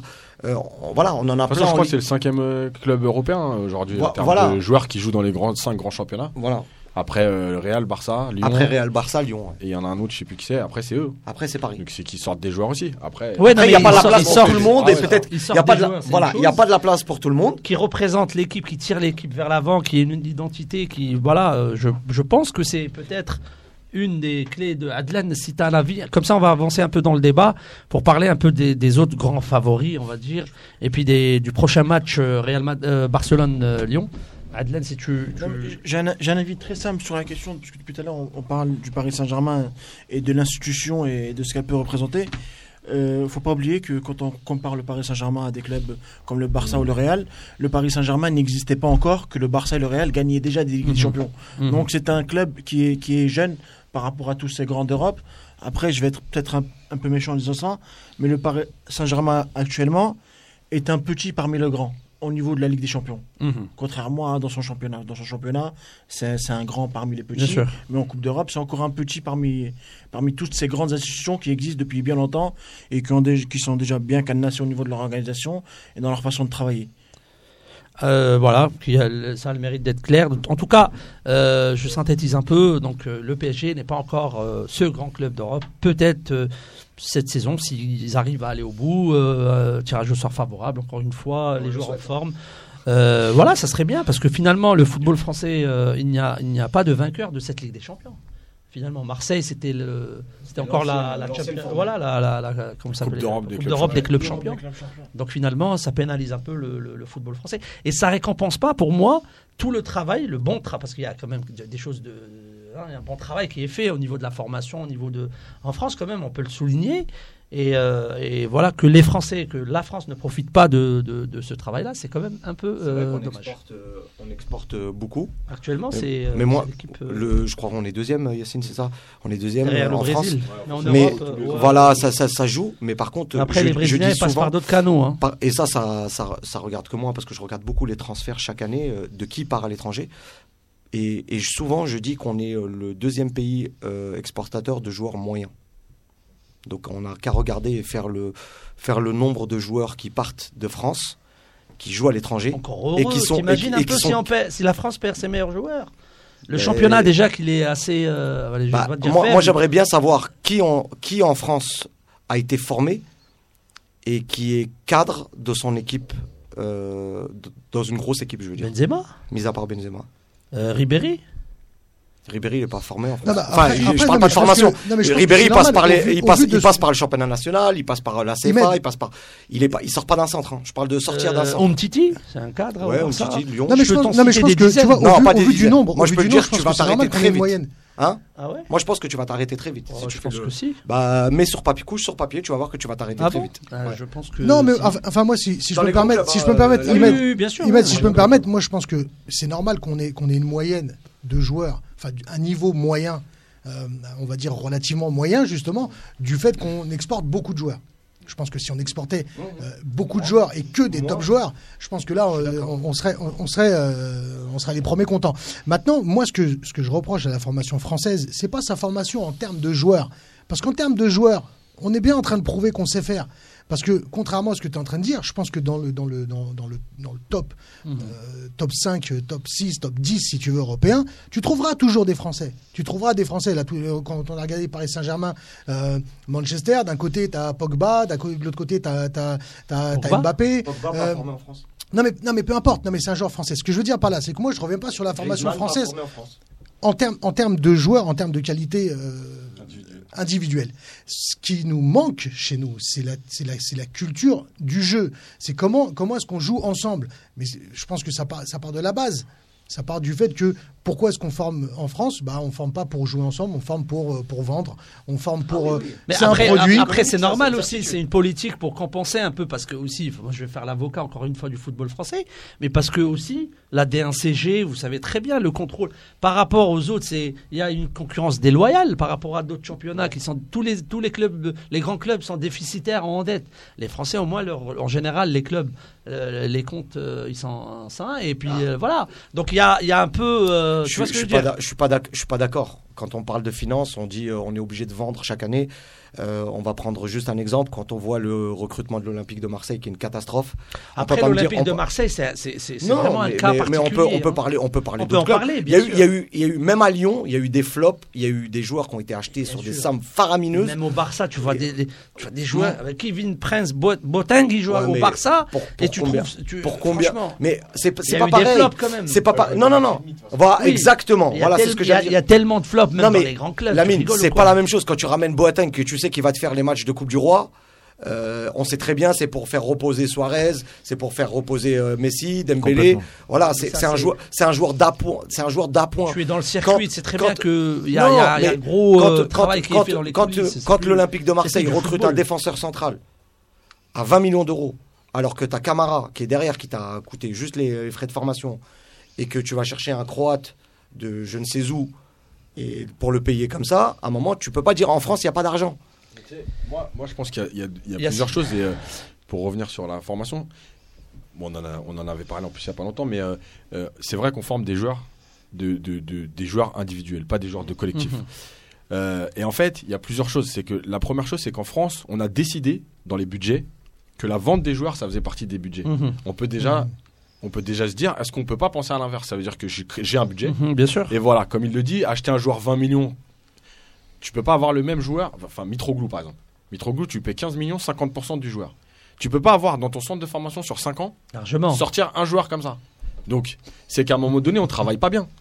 Donc, et la dernière chose, et je reviens sur ça, parce que pour moi c'est le plus important, on est le deuxième pays, euh, le deuxième pays exportateur, euh, et la région euh, Île-de-France, c'est euh, la numéro 1 à égalité avec, ça, avec la région Sao de Sao Paulo. Paulo. Euh, faut juste savoir pourquoi les joueurs y partent. En fait, c'est ça aussi, parce que je vous le dis tout de suite, si jamais le championnat espagnol, c'était le championnat français, mais le premier pays exportateur, c'est l'Espagne. Bah oui. Bah voilà, donc on exporte pourquoi? Parce qu'on forme des bons joueurs individuels et qui coûtent pas trop cher parce que c'est- il y a Et beaucoup voilà. de clubs Et qui peuvent parce pas qu'il s'aligner sur les salaires Bah oui. et qu'en Angleterre rapidement en D2 anglaise, euh, tu te retrouves à toucher trois fois ce que tu touches en France. Mais on n'exporte pas parce qu'on est les meilleurs. C'est ça la différence. Et le problème de la France aujourd'hui, c'est qu'on pense qu'on exporte parce qu'on est les meilleurs. Alors, si j'ai bien compris, donc on forme des joueurs moyens, donc il y a un problème d'entraîneur, de formateur aussi. Donc pourquoi Bah oui, on peut poser la question. Si je, je cite juste un exemple, euh, la France est le premier pays en Afrique euh, où les entraîneurs sont en poste, que ce soit en sélection ou en club, le premier pays au monde qui, est-ce que, je pose la question, est-ce que c'est politique, c'est la France-Afrique, etc. C'est une question, hein, je, je réponds. C'est pas à peine de poser que- la deuxième, je crois. Non, Moi, non, je m'arrête à ça. Non, moi, je, Ah oui, je suis obligé Bah, de poser on la est- question. on est euh, Algérien. Yacine. on Oui, sait oui. comment ça se passe. Non mais je veux dire, Attends. faut pas se mentir. Attends, je parle de l'Afrique hein, en général. Ouais, Oui, mais c'est pareil. nous, Oui, on le oui, vit- oui. On le vit, euh, Attends. on le vit donc. euh, Après, tu réponds. ouais, mais- Donc, est-ce que, voilà, c'est une histoire de l'ancien Mmh, colonisateur, etc. C'est politique. euh, ou parce que la compétence française ne peut pas euh, s'exporter en Europe dans le haut niveau. D'ailleurs, les entraîneurs français se comptent sur, euh, sur une seule main, je crois, qui sont dans les clubs euh, européens. Mmh. Qui euh, On peut citer euh, les entraîneurs français? T'as eu, t'as eu qui? Non, là, là, là, là. Là, aujourd'hui. là, là, aujourd'hui. Genre, aujourd'hui. Il y en a il y a- plus, je crois, il y avait Zidane. Donc, il n'y a personne. Donc, comment ça se fait dans un football de haut niveau moderne? On a autant de joueurs hein, dans, dans un football qui sont exportés moyens ou, mais, ou bon, mais même les moyens, ils ne sont pas en Europe, les entraîneurs. Mais ils sont en Afrique, en force, et considérés comme les meilleurs. Comment vous expliquez tout ça ce... Qui a une réponse Adelaine Moi, je veux juste intervenir sur ça parce que pour avoir eu la, la chance et le privilège de faire euh, cinq pays en Afrique durant ces dernières années où, où j'intervenais au niveau de la formation, euh, tout simplement parce que beaucoup de Français en Afrique, déjà, il faut savoir que les Français qui sont en Afrique, c'est des entraîneurs qu'en France, on leur donnerait même pas une CFA ou une CFA2 dans un premier temps, et dans, deux- dans un deuxième temps, parce que les dirigeants, nos dirigeants africains, sont encore colonisés au niveau mental. Donc ils pensent que que la mieux. compétence vient du blanc. Hmm. Ça, dans leur tête, c'est comme ça. Donc, c'est une question de colonisation des, des mentalités, surtout. Rien donc tu, tu rejoins le premier, la première hypothèse qui veut intervenir, euh, Moi, écoute, moi, je pense que oui, alors que ce soit l'Afrique du Nord ou l'Afrique en général, évidemment qu'il y a cette, cette dépendance euh, au football français.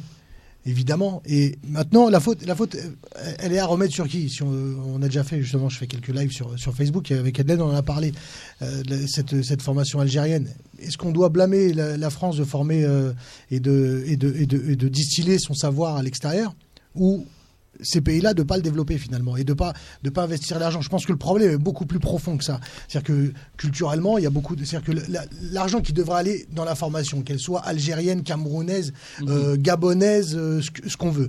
Est-ce que finalement cet argent va là où il doit aller? C'est là les là les, les- et si on veut vraiment attaquer les- le, le problème du développement du football africain, il faut aussi attaquer ces, ces vraies questions. Et moi, je pense que euh, avant de vouloir, euh, on va dire, euh, euh, incriminer un football qui, veut s'exporter, si demain, je sais pas, le, Maroc et l'Algérie a un modèle de développement et qu'il essaye de l'implanter, et essaye de distiller ses, joueurs et ses entraîneurs à droite à gauche, bien à lui. Mhm. Non, mais après, euh, moi, je voulais, c'était pas mon, le, le- le but du débat, en fait, mais je, je parlais du, vraiment du travail en France, c'est-à-dire que les joueurs s'exportent, les entraîneurs pas. Ils s'exportent là-bas parce qu'on sait comment ça se passe. C'est un- C'est, c'est, c'est des, voilà, c'est, une- c'est un problème, euh, si tu veux, politique, etc. Mais j'ai une petite réponse et je te donne la Mhm. parole par rapport à ça.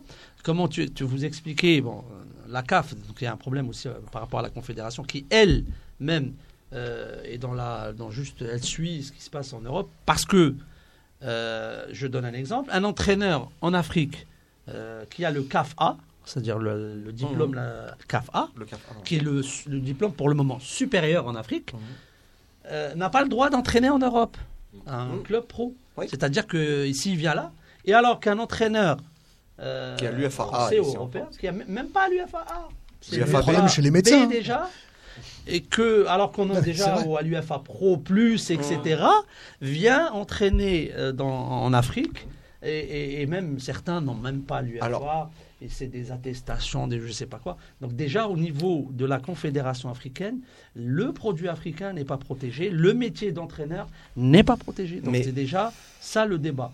Vas-y. Pourquoi, pourquoi le, le, le, le, le- le brevet d'État, anciennement brevet d'État, a été rééva- réévalué en UFAA Au départ, il était en UFAB. Il a été réévalué en UFAA avec la phrase qui allait derrière en, disant on a réévalué en UFAA pour que vous puissiez aller travailler à l'étranger. Donc, qui dit étranger, dit en Afrique. Sauf qu'aujourd'hui, en Afrique, et là je parle Algérie, euh, enfin d'autres pays, un peu, moins le Maroc. Je parle des clubs, hein. d'accord? Le Maroc, ils font encore appel à, à, leurs- à leurs ressortissants quand ils sont compétents. Euh, mais en Algérie, aujourd'hui, au jour d'aujourd'hui, vous prenez un club comme la GSK il y a deux, deux ans, ils ont appelé euh, Jean-Yves Shea, qui avait 75 ans. qui était Arthur- malade et qui n'a pas les diplômes. Arthur, euh, Arthur, Arthur. Georges. Ouais. Arthur Georges. Euh, Jean-Michel Cavalli. Euh, voilà. vous- Dumas, ouais. ouais, voilà. Encore, encore. Voilà. Alain une Michel preuve qui encore. fait une carrière en Algérie, Voilà, alors Alain, qu'ici. Alain Michel, il sort d'un club, il, fait, il peut faire 3-4 clubs dans, dans une saison. Ouais, là, il revient au MOB, euh, Voilà. au. Voilà. Il a fait Donc- le début de saison avec eux. Là, ils sont relégables, ils l'ont viré. Là, ils le reprennent pour les sauver. Froger, Ouais, ils font Froger, une jardim. Froger Hein à Ils l'USMA. font une jardim. Je sais pas ce qu'ils font, mais bon. Tu as, tu as Froger à l'USMA. Roger qui à l'USMA. Voilà. Donc, donc vous en avez plein. Qui n'en- qui n'entraîne jamais ici, c'est bizarre. hein. Mais ici-.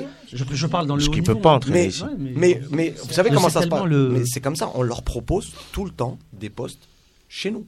Ouais. Mais par contre, si on est si bon à la formation, si on est si bon, comme on disait euh, tout à l'heure, Mais c'est ça. pourquoi on n'a aucun entraîneur français dans un grand club? Voilà, la question que je pose, elle est là. Ouais. Soi-disant, Laurent Blanc, c'était un grand entraîneur quand il était au PG. Je sais pas Il a- sort- je sais il- pas qui a dit ça, mais bon. Il sort du Paris Saint-Germain. Il sort du Paris Saint-Germain.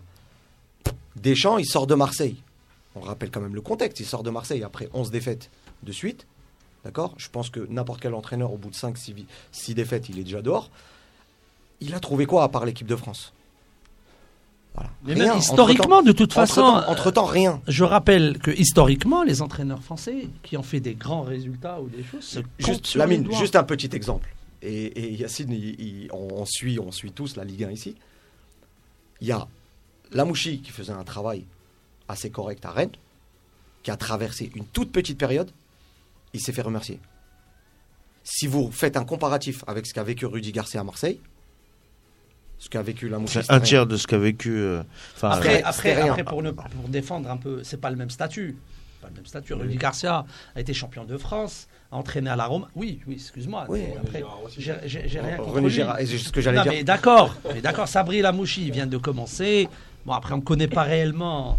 euh, Ouais, mais c'est- il- entraîne les- Rennes. Non, mais moi, ce que, je, moi, ce, que je, euh. ce que je veux te dire par là, c'est que le jugement pour certains est beaucoup Oui, oui. est différent que pour d'autres. Mais C'est ça que je veux dire. façon, on l'a, on l'a, on l'a dit. Je sais pas si Yacine était là le jour où Adelaine, on a parlé de cette dans, cette, dans une, une des émissions. Euh, de toute façon, il y a du racisme, il y a de, des des faciès. De toute façon, c'est fo- force.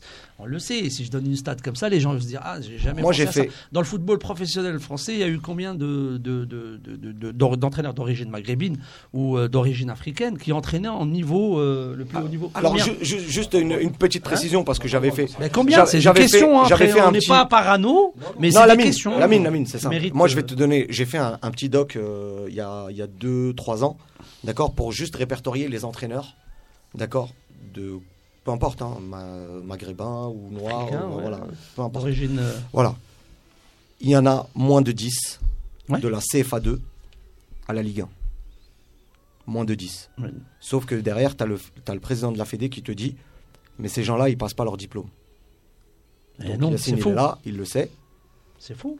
Sauf que on te met, on te met des critères, on te met des prérequis plutôt, qui t'empêchent d'aller passer tes diplômes. Mhm. Tout simplement. Et pour, pour, pour, pour l'avoir vécu, j'ai fait des sessions avec des ex-pros et Adelaine était avec moi, qui, je peux te dire, n'avaient rien à voir avec le coaching. Et pourtant, ils avaient une grande carrière. Mhm. Parce que souvent, ce que je dis, c'est que footballeur et entraîneur, c'est deux métiers complètement différents. Euh, Farid, je sais pas si tu as un avis. euh, Non, mais moi, euh, moi je, te, je te- je te dis, là, moi, mon avis, il était clair sur le fait Mhm. que il faut se poser les bonnes questions. Et, et- et- et par exemple, si je te pose la question euh, de me citer un, un entraîneur euh, issu du cru en Algérie ou en Afrique qui sera en mesure de prendre une Ligue 1 en France. Tu vois? Et c'est Ouais, ouais. là, moi, ce que, moi, ce que j'attends, c'est de pouvoir se mettre au niveau. Ce qu'il faut, c'est pouvoir développer quelque chose de cohérent en, en Algérie. Je pense qu'Adelaine, il est, il est, il a même de pouvoir, euh, de pouvoir nous en parler parce que lui, il a agi sur le terrain. Mais où en est le, le- le football africain pour pouvoir prétendre à déjà se prendre en main Non, non pas s'ex- s'exporter, Mhm. mais déjà se prendre en main. Dé- ce serait déjà énorme. Et euh, on serait déjà, euh, je pense que le football africain serait déjà beaucoup moins dépendant de, de l'extérieur. Madeleine Pour répondre à la question, quand est-ce qu'un un entraîneur issu du cru, par exemple en Afrique, pourrait entraîner en Europe, il faut savoir que entre les, les confédérations, il n'y a, il y a pas d'accord entre la CAF et l'Europe. C'est-à-dire les, les diplômes européens sont reconnus en Afrique, mais les diplômes africains ne sont pas reconnus en Europe. Par contre, les diplômes africains sont reconnus en Asie. Mhm. Donc, euh, on restera toujours dans la même chose, c'est que pour, pour l'Européen, tout ce qui vient d'en bas, derrière la Méditerranée, Un ça football nous- à deux voilà. vitesses, clairement. Voilà. Ça Non, mais qui pourrait- un- un Par nom contre, qui pour, pourrait- venir, pour venir s'enrichir autrement, ça les intéresse. Donc, euh, mais au niveau du diplôme, ils reconnaissent pas. Donc, euh, dans ce sens-là, ça sera impossible. Mm, D'accord. Alors, on est parti sur un autre sujet, mais c'est très intéressant parce que tout le monde est concerné ici autour du, plateau. Mais euh, bon, alors, il nous reste 10 minutes. Euh, 5 minutes, on va essayer juste de parler. Quels sont vos favoris, euh, même si on est encore loin de la compétition, mais quelle équipe euh, fait bonne impression Qui a la, bon, deux autour de la table, Yacine qui peut prétendre à gagner cette Ligue des Champions cette saison et pourquoi?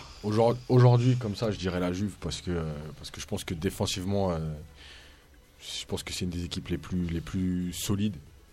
Et euh, bah, il y a Ronaldo. Donc de toute façon, quand il y a Ronaldo, on est obligé C'est de déjà se un dire argument donné, suffisant, bah tu ouais. vois. Et puis je pense malgré tout que, euh, que euh, aujourd'hui, par rapport à. Il y a quand même beaucoup d'équipes qui essayent de, de jouer. Alors que je dis pas que la Juve ne joue pas. Mais la Juve, c'est plus. euh, tactiquement, c'est vraiment. Enfin, tout le monde sait ce qu'il a à faire. Il n'y a pas de, de, de folie dans le jeu. Et, et en fait, par rapport à plusieurs équipes, le PSG, le Barça, voilà, euh, qui essayent de plus jouer, je pense que c'est vraiment la Juve qui a le, jeu pour, pour, euh, pour embêter tout le monde aujourd'hui. Moi, c'est comme ça que je le vois par rapport aux sept premiers mois de la saison. Après, euh, après en deux, je dirais le Real Madrid. Pourquoi? Ben Parce que, comme d'habitude, quoi, ça veut dire que quand on voit leur match à l'Ajax où ils se font quand même manger pendant 90 minutes, ils viennent trois fois dans la surface, ils marquent deux buts. Voilà, aujourd'hui, nous, on est dans un football d'efficacité. À la Coupe du Monde, je crois que l'équipe de France, des huitièmes au- à la finale, je crois qu'ils marquent 12 buts sur euh, 13 tirs. Voilà, aujourd'hui, c'est l'efficacité, c'est ce qui est le plus important. Et je crois que le Real Madrid, en termes d'efficacité défensive et offensive, je pense qu'on fait pas beaucoup mieux aujourd'hui. Donc je pense que c'est pour moi les deux, encore une fois, qui. Donc qui se pour. Yacine, c'est Real et Juve. Euh, qui veut intervenir? Farid? Bah écoute, moi je, moi je l'ai dit tout à l'heure, c'est euh, pour moi, enfin en numéro Tu 1, parles du- parce que encore, Real, encore ouais, une fois, je parle, ouais, je parle du Real parce que il y a quand même une, euh, ils, ils sont quand même à un, à un tournant très important et beaucoup d'équipes ce serait, euh, ce serait, on va dire, beaucoup plus euh, empêtrées dans un, dans un, dans un, dans un spleen qui les aurait emmenés à, à peut-être s'écrouler contre une équipe comme l'Ajax. Mhm. Parce que quand je parle de tournant, ça veut dire quoi? Départ de Ronaldo, qui est quand même euh, le, le joueur. euh, le Ah, Ça joueur- se répercute clairement sur. euh, Enfin voilà, au niveau au ni- et, et- et le départ de Zidane. Donc il y a quand même euh, une fin de une fin de cycle au Real et le Real a montré qu'il était capable de, il a une force de régénération et, de, Mhm. et de remplacement. hein. Euh, Là on voit avec euh, l'arrivée de Reguilon à la place de Marcelo, moi, Reguilon qui m'a qui ouais, m'a- qui- régalé. Et on voit que le Real Madrid, bah, finalement, a ce côté un petit peu insu- insubmersible et euh, et voilà, avec un Benzema qui, qui, qui nous montre euh, son deuxième souffle. Vinicius, c'est intéressant. Vinicius qui revient sur le côté et, et toute une flopée de joueurs. Ils ont eux pour Modric qui revient au bon moment. Voilà pour le coup ils ont une vraie profondeur de banc, une vraie âme et une amour de la gagne de cette compétition incroyable que, euh, enfin depuis le début. et- Il y a une histoire entre le Real et la Ligue. Moi, je suis, je suis comme, Alors. Yass- moi, je suis comme Yacine. Euh, sincèrement, euh, je- pareil, je, alors je suis très mauvais pronostiqueur, mais euh, je pense On la Juve. pas en compte alors. Ouais, je, je- je pense la Juve personnellement parce que, comme disait Yacine, tactiquement c'est vraiment solide, vraiment costaud. C'est rare que vous, vous voyez la Juve malmenée en, en Coupe d'Europe. Quand ça perd, ça perd. Bon, on l'a vu, euh, c'était le retour contre le Real, là-bas où ils étaient à deux, à deux doigts de se, de se qualifier alors qu'ils s'étaient passés complètement au travers à l'aller. Et puis ils ont ils ont l'apport de Ronaldo en plus Mhm. cette année. Et puis euh, c'est peut-être pas une équipe belle à voir, euh, mais c'est très efficace. Donc euh, moi je vois pour l'instant, je dis la. Puis la Allegri, Juve, là, il a la mais pression s'il gagne pas cette Je dis la, saison, Ju- quoi, je dis la la Juve, mais sincèrement, sincèrement cette année, vu comment c'est ouvert, j'espère le PSG euh, ira ira loin. Madeleine Mais écoute, tu vois, ce, que, ce qui est bien, c'est que entre éducateurs, on n'a pas besoin de se parler pour se comprendre. mais pour aller un peu à contre-courant, Mais il faut, il faut j'ai se envie de te dire, j'ai envie, j'ai envie de voir, j'ai envie de voir encore Karim Benzema gagner une Ligue des Champions. Donc, euh, j'espère que le Real va l'emporter. Hatem, toi Ah ouais.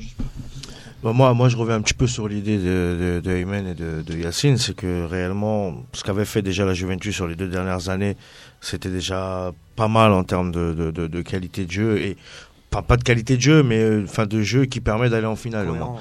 Et c'est vrai que l'apport cette année de, de Cristiano, je pense que c'est c'est un, un peu ce qui leur manquait. C'est un, c'est un vrai un vrai lion euh, dans une équipe, dans cette équipe. Et devant, c'est vraiment ce qu'il leur fallait. Un joueur capable de marquer à tout moment, capable de, de, de, surélever toute une équipe. Et c'est vrai que la Juve est un. Et pour moi, par rapport même à la à la à, la tendance des autres équipes, et pour moi aujourd'hui même le, le favori. Après, comme disait euh, Farid, c'est pas en huitième qu'on peut euh, Ouais. qu'on peut qu'on peut juger des équipes parce que beaucoup démarrent à partir des quarts de finale. Mais euh, clairement, là, pour moi, la Juventus a, a beaucoup beaucoup de chances de la gagner. Puis Tu fais Paris. de la langue euh, de bois, toi. Non, non, Ce serait bien avec Jean-Michel Aulas. Ouais, pour après, Olas ou autre, peu importe. Mais, mais voilà, après Paris a toutes ses chances. Au vu, moi, pour moi, au vu de la qualité de toutes les, toutes les équipes, le Bayern qui, pour moi, en, Oh, en descente. cinq favoris. là. Non, non, j'ai dit Paris, j'ai dit Paris et la Juve. Euh, L'Espérance de Bayern, pour moi, Il euh, es- lui, on, l'a gagné. Nous, on l'a gagné. Voilà, et lui il espère Paris. Et... Voilà, moi j'espère la Paris Juve. parce que Voilà. je pense que c'est l'année où ils peuvent parce que le Barça n'est pas flamboyant, le Ah. Real aussi, le Bayern est vieillissant. euh, Enfin, les, les grosses équipes qui sont d'habitude en haut, ben, là, cette année je les trouve pas si forts. Donc euh, voilà. Alors comment on peut dire ça alors que Messi joue encore Je comprends pas, mais bon, chacun a son avis. Oui, non, après Messi. Moi, j'avais posé la question à un ami à moi, euh, que je salue, Youssef le cordonnier. C'est un cordonnier à la base. C'est vrai, hein, il regarde pas le. Façon, Il suit pas le foot, il suit le foot euh, de très loin. Comme dit lui, il dit je suis le foot avec mon cerveau et de loin. Euh, C'est-à-dire il le suit par télépathie, à travers moi, tu vois. Je lui dis quel est ton favori pour la Ligue, la Ligue des Champions? Il me pose la question Zidane, il entraîne qui? Ouais, c'est vrai. Il m'a répondu comme ça. vrai. Il m'a dit Zidane, il entraîne qui? C'est pas faux. Je dis il n'entraîne plus. Il Non, il m'a dit j'ai pas d'avis. En tout cas, parce qu'il sait très si on Zidane prend a la qualité d'un technicien, Il à la tête de quel club? Si c'est la qualité d'un technicien qui doit faire gagner une équipe cette année, c'est-à-dire d'un des entraîneurs, Klopp. euh, Klopp, euh, Ce serait beau que. Liverpool quand même avec Klopp gagne quelque chose. Et, et- et franchement, euh, enfin voilà, il y a- il y, a quand même, enfin pour moi, il y a des entraîneurs qui sont capables de, de Nouvelle génération d'entraîneurs. voilà, qui, qui Non, est mais pas après, mal ça serait tout. beau aussi pour la Ligue des Champions parce que moi je pense on qu'on s'ennuie euh, les dernières saisons, à part quelques matchs. euh, grosso- Mais quand il y a Liverpool de Klopp, c'est beau. C'est Guardiola aussi, City, c'est C'est toujours engagé, c'est toujours du spectacle. City pour toujours- moi, euh, voilà, ça, Même ça si reste après, un- ça euh, reste un après bon, chacun mouillé. A sa façon de voir le foot, Enfin, mais bon, il y a des équipes comme ça qui Mais sont agréables. Il y a Tottenham qui, Bah. qui, qui produit un beau football aussi. D'où le niveau du championnat anglais où City, euh, City Liverpool se tire la bourre là-haut et derrière c'est à la traîne. Donc, euh, façon- voilà. En, en Europe, de toute façon, on a regardé, on, a- on l'a dit tout à l'heure, les dernières années, que ce soit en Europa League ou en Ligue des Champions, c'est les clubs espagnols qui dominent. Mm. Que ça Non, soit, euh, que ça soit en Europa League, c'est toujours les Espagnols qui la prennent. Si c'est pas l'Atlético, c'est Valence. Euh, Si et c'est pas puis, Valence, euh, c'est en- Séville. Voilà, et voilà, c'est toujours Alors, les mêmes qui tournent. Il va nous rester euh, 2 minutes 30. On va faire juste un petit truc autour de cette table. Euh, rapidement, vous nous donnez des réponses rapides. Hum. Euh, une réponse à chacun. Euh, quel est le meilleur joueur, joueur de l'histoire de la Ligue des Champions? Ah bah oui. La Ligue des Champions, je parle pas d'avant, Ligue des Champions. Sujet Ligue des Champions. Un joueur, Ouais, tu me sors un original, joueur. Mais à Ronaldo. Ronaldo. Mais si, pour moi. Euh, très honnêtement, c'est, enfin, j'ai peu de temps, mais ouais, je- ça, ça oscillera entre ces deux-là, entre Messi et Ronaldo. Ils ont vraiment marqué l'histoire de cette coupe. Zinedine Yazid Zidane. Peut-être quelle origine, Madeleine Non, moi je suis quand même, moi je, moi, je pars sur Cristiano, c'est une machine. C'est, faut dire. L'équipe de la Ligue des Champions. Ah, bah, Le Ouais, Real le Madrid, évidemment. ouais, clairement, il n'y a pas photo. Un match, un match de Ligue des Champions qui vous a marqué individuellement. Merci. C'est le 3-0 à la mi-temps. Et... Ah ouais, celui-là. Celui-là, c'était le meilleur Manchester. Euh, j'ai Le plus- 3-2. euh, ouais, j'ai plus la Ah, date. en- euh, ah, ouais, ouais, j'ai plus la avec- date en avec tête, Redondo. Avec, avec Rodondo, Avec- Raoul, ouais, C'était pas mal. Une grosse, grosse qualité. euh, grosse, grosse qualité de, Mm. de- dans ce match-là. Et je mettrais une petite. euh, Enfin, j'ai beaucoup aimé le dernier Ajax euh, Real Madrid. Vraiment. C'est vrai, c'est vrai que l'Ajax nous a, nous a fait Non, en plaisir. termes d'intensité, c'était un gros match. La- L'Ajax a Moi montré qui, qui suis d'une génération où l'Ajax justement m'a bah, ils récupèrent leur m'a fait, m'a fait plaisir et m'a fait. euh, oui, c'est vrai Ils que retrouvent le leur football, football, Le, le football, j'ai aimé grâce à, à- ou à cause. Je sais pas de l'Ajax d'Amsterdam. C'est vrai que j'avais un maillot de et l'Ajax de quand petit, c'est pareil. Euh, c'est vrai que Ouais, c'est un, rappelle. c'est un- c'est un match qui était magnifique. Et euh, la finale rêvée cette année, La finale arrivée finale rêvée, Ligue des Champions. PSG Juve. Merci. Avec une victoire de Buffon. PSG Barcelone. Real PSG. Madeleine, Euh, Real Juve. Juve euh, Paris. La Juve Paris, donc euh, je pense qu'on s'achemine vers. Pour l'histoire de, enfin pour la belle histoire de Buffon. On veut Vous tous voulez, Paris. vous voulez tous Paris. Alors, c'est voilà, c'est une émission spéciale Ligue des Champions. Un, juste un dernier mot pour finir, parce qu'il nous reste 30 secondes. Euh, Qu'est-ce qu'on vous, vous souhaitez ou vous voulez passer un mot, euh, Yacine? En- Allez, chacun. Non, bah, 10, en tout 10, cas, 15 merci secondes. encore de, de- de m'avoir reçu. Ah, et avec puis, euh, c'est toujours un plaisir d'être ici avec euh, les invités, tout le monde. Voilà. Merci beaucoup. Ben, merci, euh, pareil, merci à vous et Merci à toi bientôt. aussi. Merci euh, vraiment pour l'invitation. Super. Farid. Je vais être original, merci. merci à vous de m'avoir Et ton accueilli. bouc, ton, ton, ton- justement, euh, rapidement, ton documentaire, ça sera pour Bah écoute, le documentaire, j'ai pas de, j'ai pas de date Pas de date. précise à Tu donner. viendras nous, nous en parler avec grand, spécialement avec quand grand il sera. plaisir. On fera une spéciale Raymond Coppa. Ça serait Eh bah, génial. oui, écoute, avec grand plaisir. On en parlera parce que c'est un immense joueur et il représente vraiment quelque chose. Adelaine, dernier mot. Mais écoutez, moi aujourd'hui, j'ai tapé l'incruste, donc je vous remercie de m'avoir accepté. Il sera toujours. C'est vrai qu'il devait pas venir sans- Et si tu peux C'est la maison. sans être Tu viens quand tu veux. Voilà, on a fait le tour. Hatem Non, bah, ouais, Non. c'était c'était une très belle émission. Merci à vous les gars d'avoir accepté Merci. l'invitation. Merci les gars, venez, vous êtes chez vous avec sympa. plaisir. Euh, je Ça rappelle juste que cette émission est partenaire de BLK Sport Agency. Euh, et puis merci à Hamid à la technique et je vous Merci dis bye bye, ciao à la semaine prochaine. Bonne soirée à tous. Radio Soleil Marseille, 87.7 FM.